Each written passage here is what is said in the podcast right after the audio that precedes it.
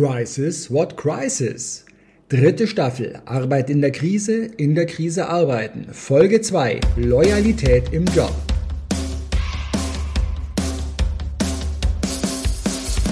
Herzlich willkommen bei Crisis, what crisis? Dem Leadership Talk mit Uwe Dotzlaff und Manfred Stockmann. Inspirationen, Anregungen und Gedanken zu Führungsthemen, nicht nur in unruhigen Zeiten. Wir sprechen über den Umgang mit Krisen, mit unvorhergesehenen Situationen, über die Bedeutung von Strategien, Szenarien, Selbstführungskraft und mentaler Stärke.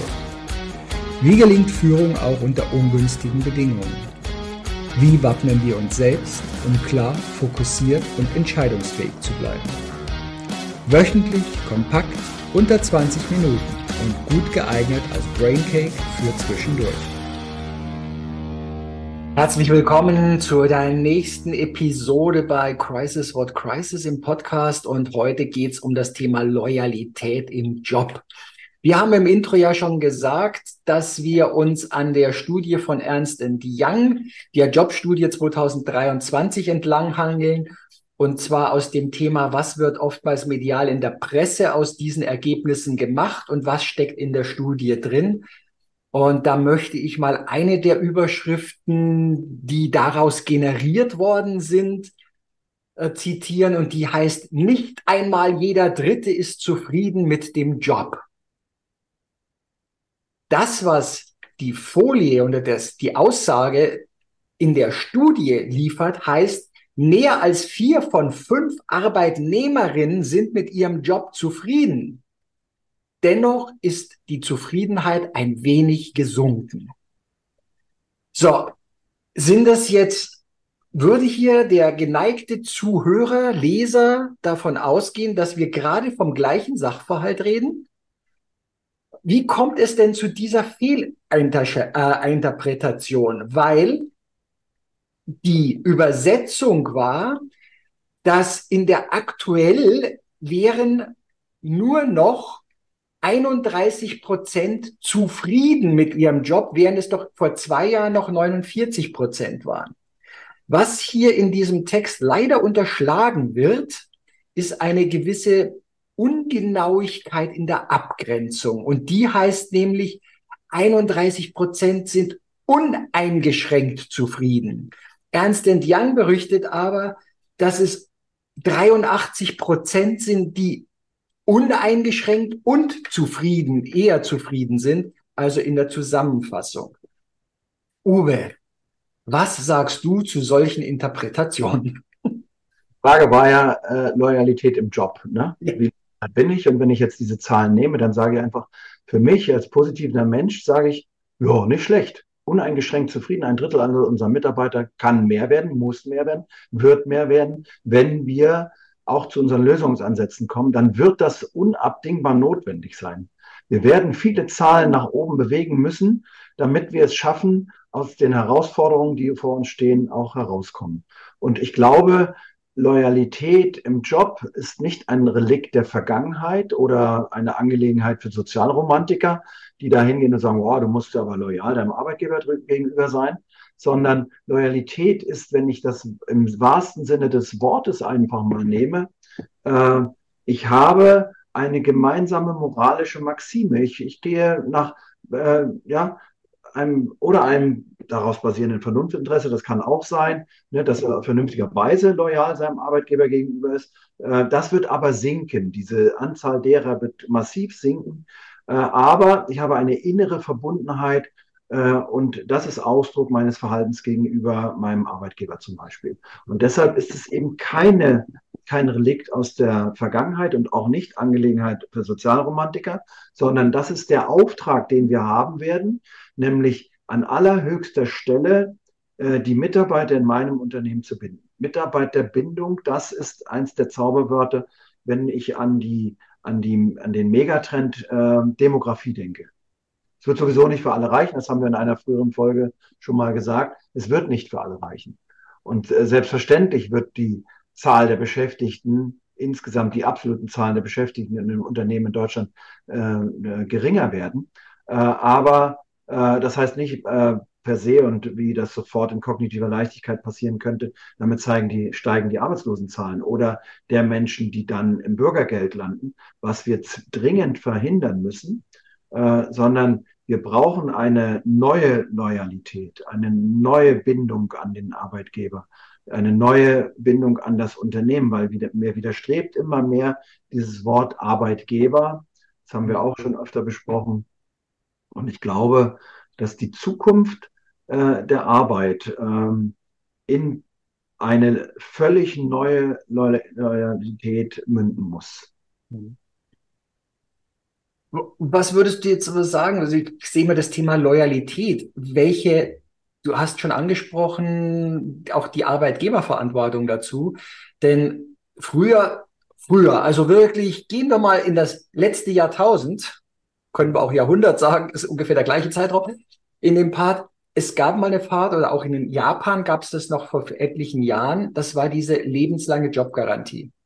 Also ich weiß noch, wo ich so ins Berufsleben eingestiegen bin. Meine Mutter hat damals so gesagt, Junge, wenn du keine silbernen Löffel klaust und ordentlich deine Arbeit machst, dann hast du ein sicheres Auskommen in deinem, in deinem, bei deinem Arbeitgeber.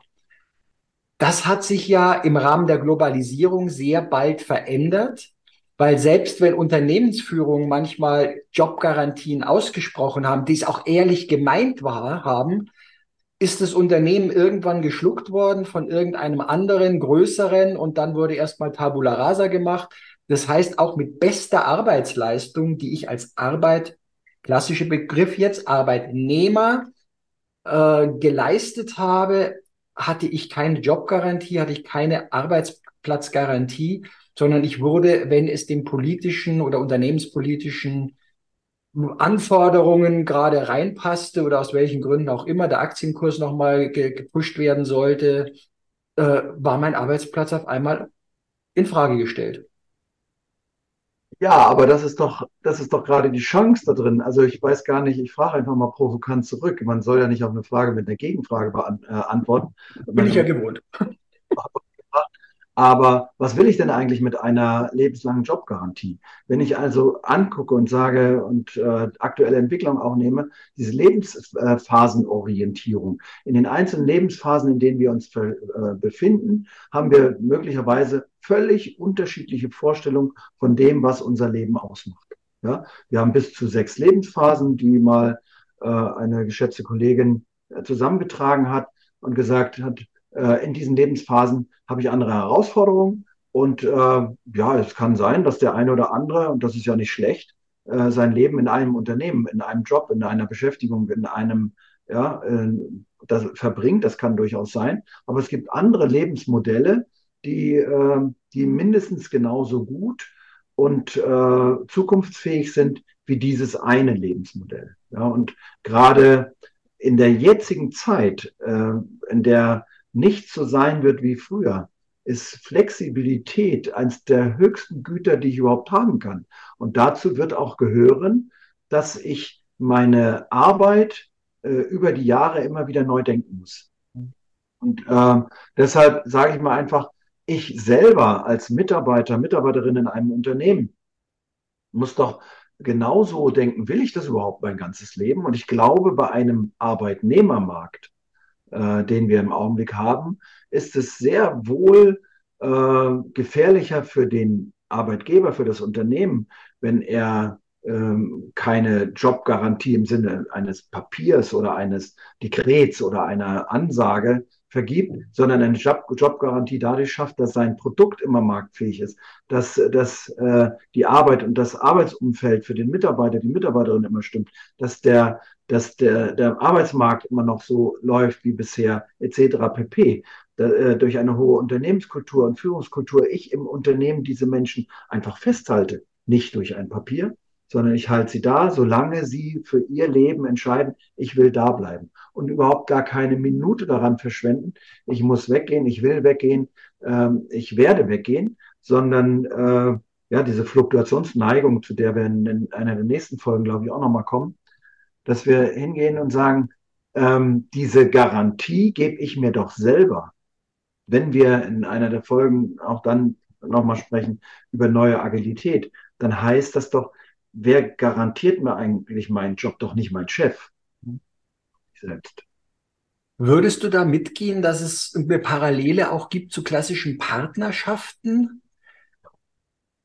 Absolut, weil ich glaube, das ist das bessere Wort dafür, äh, zu sagen, wir werden in Zukunft immer mehr darüber nachdenken müssen, wer gibt mir Arbeit, wer nimmt mir Arbeit. Haben wir schon mal darüber philosophiert. Aber äh, in so einer Partnerschaft, in so einem, in einer Phase, in einem Lebensabschnitt, in dem ich gerade bin, mit dem anderen zusammenzuarbeiten und äh, das Bestmögliche dann auch ähm, für ihn zu tun. Also diese neue Normalität, ja, in der wir leben, äh, im Augenblick in unserer Gesellschaft, die wird dazu führen, dass ich eine Partnerschaft temporär eingehe oder vielleicht eine lebenslange Partnerschaft habe.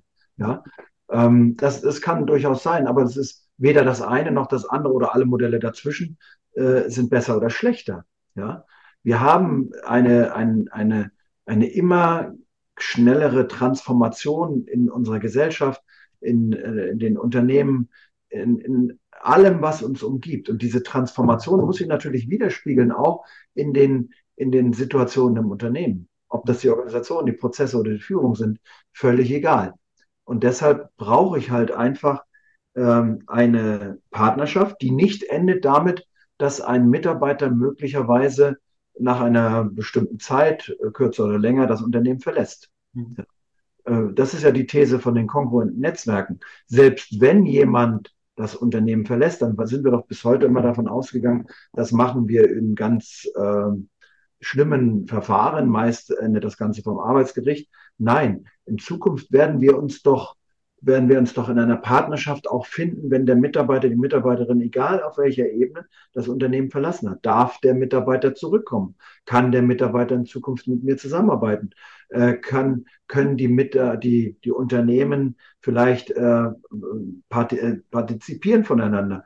Und ich glaube, so eine neue Partnerschaft, äh, ob nun im Unternehmen oder in der Zeit danach, das ist die Voraussetzung für Erfolg in Zukunft.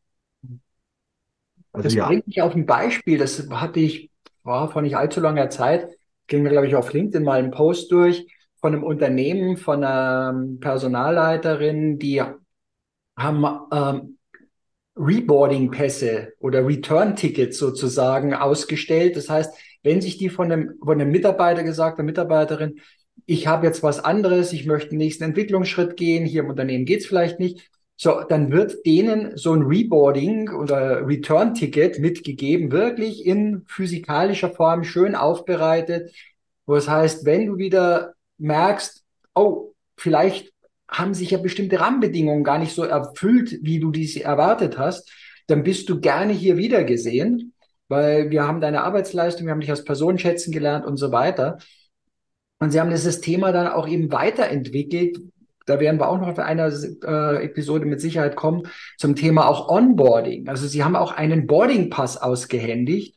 Und in dem Boarding Pass war dann eben auch mit dabei für neue Mitarbeitende nach dem Motto, naja, wenn du vielleicht lange Kündigungsfristen hast, dass das schon äh, über die Monate immer wieder neue kleine Programmpunkte kam, um die Kommunikation, um die Bindung aufzubauen und nicht drei, sechs Monate zu warten, ah, und jetzt ist dein erster Arbeitstag und jetzt sehen wir uns zum ersten Mal und gehen wieder in Kontakt. Also da passiert sehr viel. Also wir haben da ja, das ist ein wahnsinnig schönes Beispiel, das Boarding, das Reboarding oder auch äh, Fristen, ja, diese drei Wörter einfach mitzunehmen. Wenn wir davon sprechen, dass unsere Arbeitswelt sich verändert, dann wird sich das massiv aus meiner Überzeugung heraus auch verändern müssen. Das heißt, wenn ich Onboarding mache, dann mache ich mit dem Mitarbeiter, mit der Mitarbeiterin einen, einen Entwicklungsplan. Klar, das machen manche Unternehmen, manche sagen es einfach nur. Aber dieser Plan ähm, äh, also fußt auf den Lebensvorstellungen, den Wünschen des Mitarbeiters genauso wie auf den Wünschen des Unternehmens und den Vorstellungen. Und da können diese Vorstellungen eine Zeit lang zueinander passen und dann kann man wieder auseinandergehen. Aber es darf kein Tabuthema mehr sein, dass äh, ich vom ersten Tag an vielleicht auch im Unternehmen sehr offen darüber kommuniziere in einer hohen Transparenz, äh, wenn ich äh, eine andere Entwicklung nehmen will, Also sehr häufig behält ja ein fluktuationsgeneigter Mitarbeiter, eine Mitarbeiterin äh, die Gründe dafür bei sich. Mhm. Jetzt äh, ist das die Rolle denn in einer agilen, in einer neuen Form der Führung, ist es eine Führungsaufgabe, den Mitarbeiter so mit ihm offen umzugehen und so zu führen, dass er diese, diese, diese ähm, Dinge, über die er normalerweise heute noch nicht spricht, im Unternehmen offen anspricht. Und vielleicht sogar auch der, die Führungskraft, das, das, Führungs-, das Management im Unternehmen mit mir an so einem Plan arbeitet. Es gibt Unternehmen, die arbeiten daran und entwickeln ihre Mitarbeiter so lange, bis sie das Unternehmen verlassen. Aber nicht im Frust, sondern, so wie du vorhin gesagt hast, in einer Partnerschaft. Und dieses Reboarding, das kann ja durchaus ein, ein Instrument sein, auch wiederum nicht in, in, in Frust oder in, in einer gerichtlichen Auseinandersetzung, wenn du einen Fehler gemacht hast oder wenn du einen anderen Weg gegangen bist, aber jetzt sagst, ich möchte diesen anderen Weg rückgängig machen, dann komm einfach zurück. Und wenn dein Platz nicht besetzt ist, kannst du möglicherweise da wieder hin. Aber vielleicht musst du gar nicht oder sollst du gar nicht oder brauchst du gar nicht dahin gehen, sondern ich nehme dich als Menschen wahr und in, ich integriere dich dann in meine Organisation, weil die Organisation in deiner Abwesenheit sich ja auch weiterentwickelt hat. Mhm. So, äh, Arbeitsformen haben sich verändert, Arbeitsräume haben ja. sich verändert, Umfeld haben sich, irgendetwas hat sich verändert und äh, dann ist es mir letztendlich egal, wo du dann arbeitest, weil du mir als Mensch wichtig bist, wenn du passt. Wenn du nicht passt, bleibt es auch diese neue Offenheit zu sagen, das passt jetzt nicht, aber wir trennen uns wieder nicht im Frust, sondern in, so wie du gesagt hast, in einer Partnerschaft. Mhm. Das klingt manchmal, als hätten wir was eingeworfen, aber ich glaube, das wird die Zukunft in der Arbeitswelt sein. Gerade die hohen Geschwindigkeiten, über die wir bestimmt noch sprechen. Diese hohen Geschwindigkeiten werden dazu führen, dass wir solche Modelle, ja, das letzte Wort war ja Fristen, ja, muss nicht in Kündigungsfristen denken und in Abfindungen denken und in Probezeiten denken. Das sind alles Instrumente, ja, sicherlich, die haben ihre Berechtigung, aber ich werde sie nicht brauchen. Weil wenn wir eine Offenheit haben, wenn wir ein Vertrauensverhältnis haben, dann werden wir nicht äh, mit einem Gerichtsbeschluss Dinge wiederherstellen wollen, die gar nicht mehr tragfähig sind. Ja, ich klage auf Wiedereinstellung. Da wissen wir beide seit vielen Jahren, der will gar nicht wieder eingestellt werden. Er klagt etwas ganz anderes. Also die, das Motiv, warum tust du das? Ja, darauf werden wir bestimmt auch demnächst nochmal kommen. Nee, ich sehe auch immer wieder bei Familienunternehmen, da ist es ja auch natürlich, dass der Nachwuchs nach einer gewissen Zeit irgendwo sinnvollerweise vielleicht mal zu einem anderen Unternehmen, in einen anderen Markt, in ein anderes Land geht, um eben nicht nur in dieser Glückblase des eigenen Familienbereichs und Unternehmens zu bleiben, sondern neue Inspirationen und neue Themen mit rausbringt. Und ähm, so einen ganz kurzen letzten Punkt, den ich noch ansprechen möchte, das ist auch, was häufig drin ist, das ist nur ein Gedanke, den ich mit reinnehme. Da möchte ich jetzt gar keine Antwort mehr, weil unsere Zeit schon wieder abläuft. Ähm, das ist, dass immer gebracht wird, immer mehr Mitarbeitende machen Dienst nach Vorschrift. Vielleicht kommen wir da auch noch mal drauf.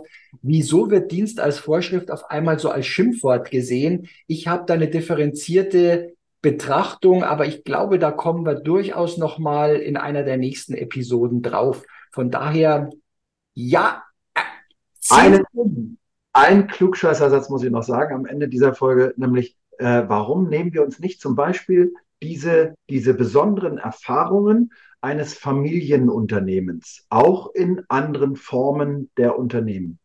Vielleicht kommen wir darauf nochmal zurück, aber ich glaube, da liegt ganz viel Weisheit im Familienunternehmen. Nicht, dass die Leute weggehen und wiederkommen, sondern auch in der, in der Führung, in der Konsequenz, in der Verantwortung über die Stehzeiten im Unternehmen etc. pp. Das muss jetzt noch loswerden. Ja, den Klugscheißersatz, der sei dir äh, genehmigt und damit gehen wir aus dieser Episode und bleibt gespannt. In der nächsten Woche geht's weiter. Ciao.